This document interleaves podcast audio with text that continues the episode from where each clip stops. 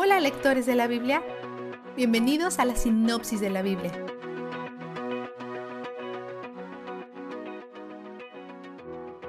Dios continúa explicando cómo las personas deberían vivir juntas en sociedad, ya que no solo es la primera vez que tienen la oportunidad de ser personas libres, sino también es la primera vez que realmente interactúan con Dios. Hasta ahora solo lo conocen desde hace aproximadamente un año y todavía están aprendiendo a confiar en Él. Sus instrucciones cubren mucho territorio, el mantenimiento del tabernáculo, el cuidado de los pobres y el jubileo. También le dice a Israel cómo manejar a los blasfemos. Un hombre maldice el nombre de Dios y Dios ordena que sea apedreado. Como esta ilustración involucra a un hombre medio egipcio, probablemente sirvió para mostrar que las mismas reglas se aplican a los extranjeros que viven entre ellos. Y la sentencia de muerte que explica aquí sirve como un recordatorio a que los israelitas se encuentran en una situación única. Son un Estado-nación apartado como el pueblo de Dios. Este hombre obtuvo lo que merecía ya que todos merecemos la muerte y la separación de Dios. Si estamos vivos, estamos viviendo de la misericordia. La historia del blasfemo es seguida inmediatamente por un verso que dice, El que le quite la vida a otro ser humano será condenado a muerte. Capítulo 24, versículo 17. Esta es una ilustración de cómo matar es diferente a asesinar.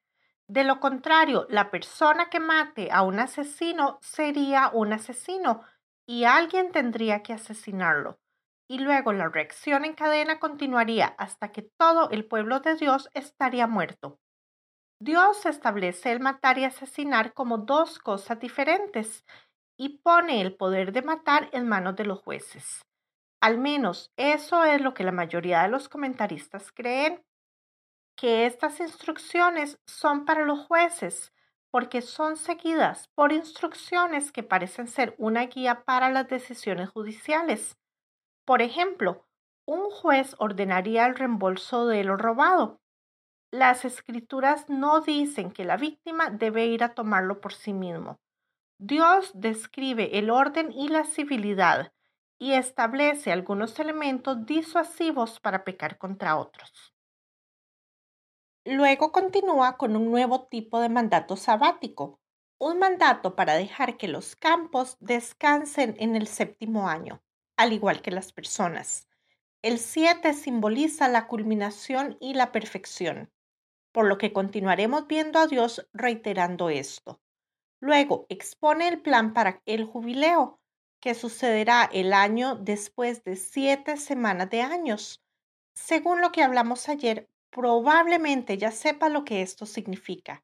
Siete semanas de años significaría 7 por 7, que es 49, por lo que el año siguiente es el cincuenteavo año, el año del jubileo. Este patrón refleja exactamente lo que vimos ayer con los 50 días entre las fiestas de Pascua y Pentecostés. La gente tampoco trabaja la tierra durante este año, por lo que tiene dos años consecutivos sin trabajar la tierra, el año sabático y el año jubilar. Realmente tienes que confiar en la provisión de Dios para dejar descansar la tierra durante dos años, porque tu comida tiene que durar hasta que llegue la cosecha del tercer año. El sabbat requiere fe, pero Dios promete que dará una cosecha abundante en el año anterior a este descanso. En el año del jubileo, las deudas se cancelan y las personas que se vendieron para pagar sus deudas quedan en libertad. Dios llama a las personas a ser amables con los necesitados y ayudar a otros a ponerse de pie. El jubileo es un recordatorio de que todos son siervos de Dios y que Él provee para todos. Vistazo de Dios. Hay mucha alegría y libertad en los capítulos de hoy, particularmente en la imagen de Dios como quien defiende a los pobres, provee a los necesitados y llama a los ricos a ser ayudantes al compartir y redimir a otros de la deuda. Él ama la libertad, el descanso, la provisión y a los pobres. Básicamente les recuerda, cuando vine a rescatarte no tenías nada. Yo soy quien te dio todo lo que tienes. Por lo tanto, no seas tacaño con lo que se te ha dado. Eso no es un reflejo de mi corazón. Cuando recordamos la generosidad y provisión inquebrantable de Dios, podemos vivir con las manos abiertas. La acumulación de cosas nunca nos hará felices y nunca puede proporcionarnos seguridad. Solo Él puede hacer eso. Y Él es donde el júbilo está. La sinopsis de la Biblia es presentada a ustedes gracias a B-Group, estudios bíblicos y de discipulado que se reúnen en iglesias y hogares alrededor del mundo cada semana.